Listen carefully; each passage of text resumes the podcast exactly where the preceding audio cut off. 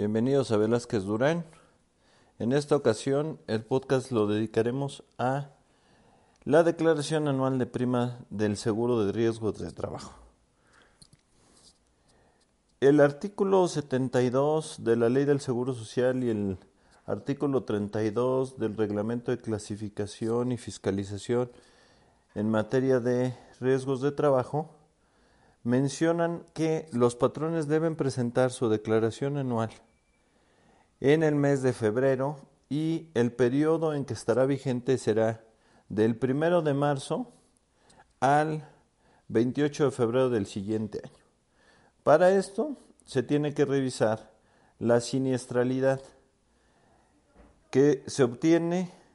a partir de la base de los riesgos de trabajo determinados durante el periodo comprendido entre el primero de enero y el 31 de diciembre del año que se trate, es decir, del 2021, tal y cual lo estipula el artículo 72 de la ley, donde podemos consultar estos riesgos de trabajo determinados. En el escritorio virtual del Seguro Social se prevé un apartado donde están todos los riesgos de trabajo terminados y cómo fueron calificados en su momento para que sean tomados como parte de la fórmula del cálculo de la siniestralidad. Además de esto, necesitamos tener muy claros todas aquellas incapacidades por enfermedad general y el número de días total en el año cotizados entre el número de cotizantes que tenemos para que tengamos el promedio de cotizantes. Pero no hay que preocuparse por estas fórmulas debido a que en el sistema único de autodeterminación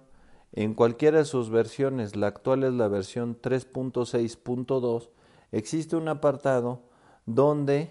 se hacen estos cálculos de la fórmula y nos arroja el resultado tanto de manera impresa como el archivo DAP, que es el que necesitamos para subirlo a través de la plataforma ITSE en el apartado de determinación de riesgos de trabajo para poder obtener el acuse de la declaración anual. Cabe mencionar que la prima que se obtenga de los cálculos a través del sistema SUA será comparada contra el año anterior. De ser menor, solamente podrá disminuirse conforme el artículo 72 de la ley prevé, solamente puede disminuirse el 1%. Y en el caso de aumentar, solamente puede aumentar el 1%. Se tiene que comparar. Adicional a esto, el año pasado fue atípico porque en el 2021 con la reforma en materia de subcontratación laboral, muchas de las empresas tuvieron que reclasificarse o dar a conocer la clasificación más importante y por la cual otorgan a sus trabajadores en subcontratación a un subcontratista, ya que aquellos que se dedicaban a dos o más actividades en un mismo municipio tuvieron que decidir por aquella en que se da la subcontratación.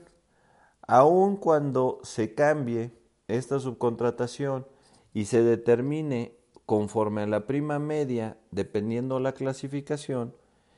se tiene que hacer la comparativa que prevé tanto el 72 como el 74 en, de la ley del Seguro Social. En el caso de que sea menor, pues solamente la dejaremos en la prima media y en el caso de que sea mayor, también se dejará en la prima media. Les comento, uno de nuestros clientes cambió de prima 1, de clase 1, a clase 3 y tal cual lo prevé el artículo 74, podría ser pensado que solamente aumentaría en el 1% porque ya tenía ejercicios previos de 12 meses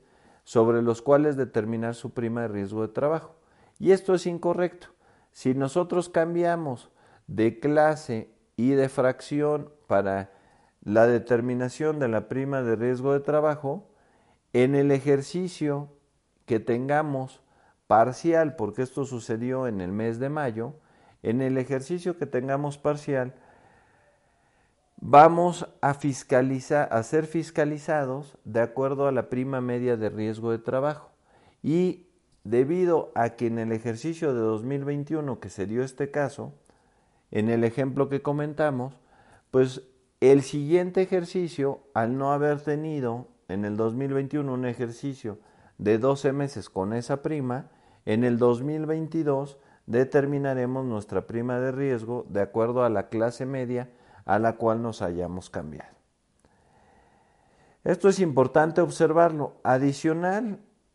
no tenemos, al no haber, no tenemos la obligación de la presentación de la declaración anual debido a que no tenemos un ejercicio de 12 meses con la misma prima de riesgo y no podremos hacer la comparativa prevista en el 74 para aumentar o disminuir hasta en un 1% la prima de riesgo. Independientemente de todos los cálculos que el contribuyente haga o que el patrón haga, el instituto podrá verificar toda la información de acuerdo a los registros tanto de los riesgos de trabajo terminados como de la propia determinación de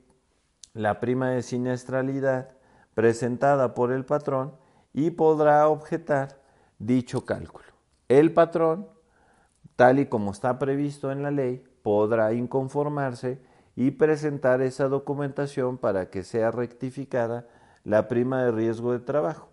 Y una vez que se determine qué prima de riesgo es la que se debe de observar, solamente quedará como medio de defensa el juicio de nulidad ante el Tribunal Fiscal de Justicia Fiscal y Administrativa. Para esto, bueno, se prevé que fuera el instituto o el tribunal el que determine. Mientras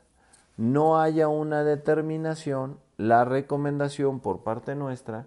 es que se tribute conforme a lo previsto por el instituto, debido a que si no, seremos multados en diversas ocasiones por cada uno de los periodos en los que tuvimos una prima de riesgo distinta a la que el instituto nos determinó.